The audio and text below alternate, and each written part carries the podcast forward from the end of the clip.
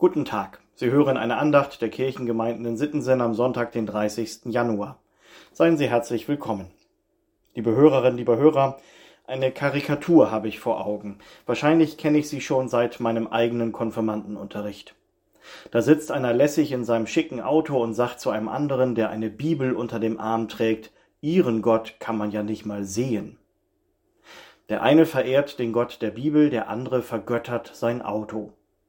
Schon immer war das so, dass der unsichtbare Gott mit anderen vermeintlichen Göttern konkurrieren musste. Mit dem legendären goldenen Kalb aus der Erzählung vom Auszug aus Ägypten und der Wanderung durch die Wüste. Oder mit dem Gott Baal, dem unter anderem Isebel huldigte, die damit auch gleich ihren Mann angesteckt hat, König Ahab. Dem hat dafür dann der Prophet Elia die Leviten gelesen.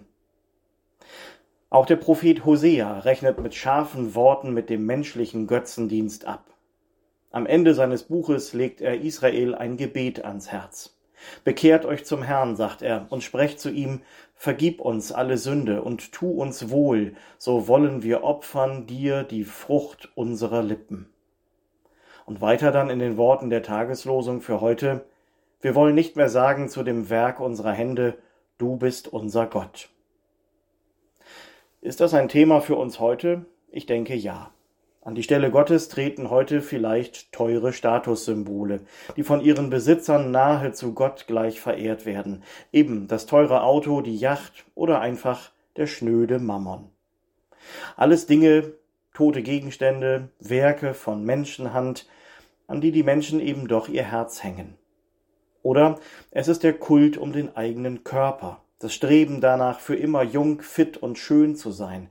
Gerade junge Menschen zerbrechen heutzutage an vermeintlichen Schönheitsidealen in den sogenannten sozialen Medien. Da lohnt sich doch auch heute noch die Frage, wer oder was ist denn eigentlich dein Gott? Martin Luther hat das ja so beantwortet, woran du dein Herz hängst, das ist dein Gott. Und dieser Gott will, dass dein Leben gelingt.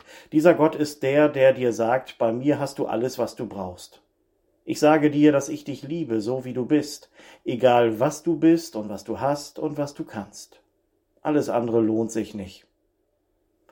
Und so fragt uns Jesus heute im Lehrtext aus dem Markus-Evangelium, was hilft es dem Menschen, die ganze Welt zu gewinnen und Schaden zu nehmen an seiner Seele? Ja, was hilft es? Früher sagten die Menschen noch, das letzte Hemd hat keine Taschen, und das war eigentlich als Entlastung gemeint, nicht als Drohung.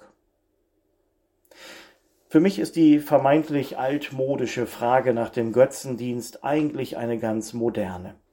Es ist eine Frage der Freiheit. Freiwillig sein von weltlichen Ansprüchen und Statussymbolen, frei sein für Gott, meinen Nächsten und für mich selbst so wie der Weg der Israeliten damals eben nicht am goldenen Kalb endete, sondern in der Freiheit, im gelobten Land, so will Gott auch mich in die Freiheit führen. Und dafür brauche ich ihn allein. Und kein teures Auto, kein Haufen Geld und keine Schönheits- und Gesundheitsideale, die mich doch eigentlich nur krank und unglücklich machen. Es ist ja richtig, unseren Gott kann man nicht sehen, aber ein Gott, den man sehen kann, der bildet ja auch nur das ab, was ich sehen will.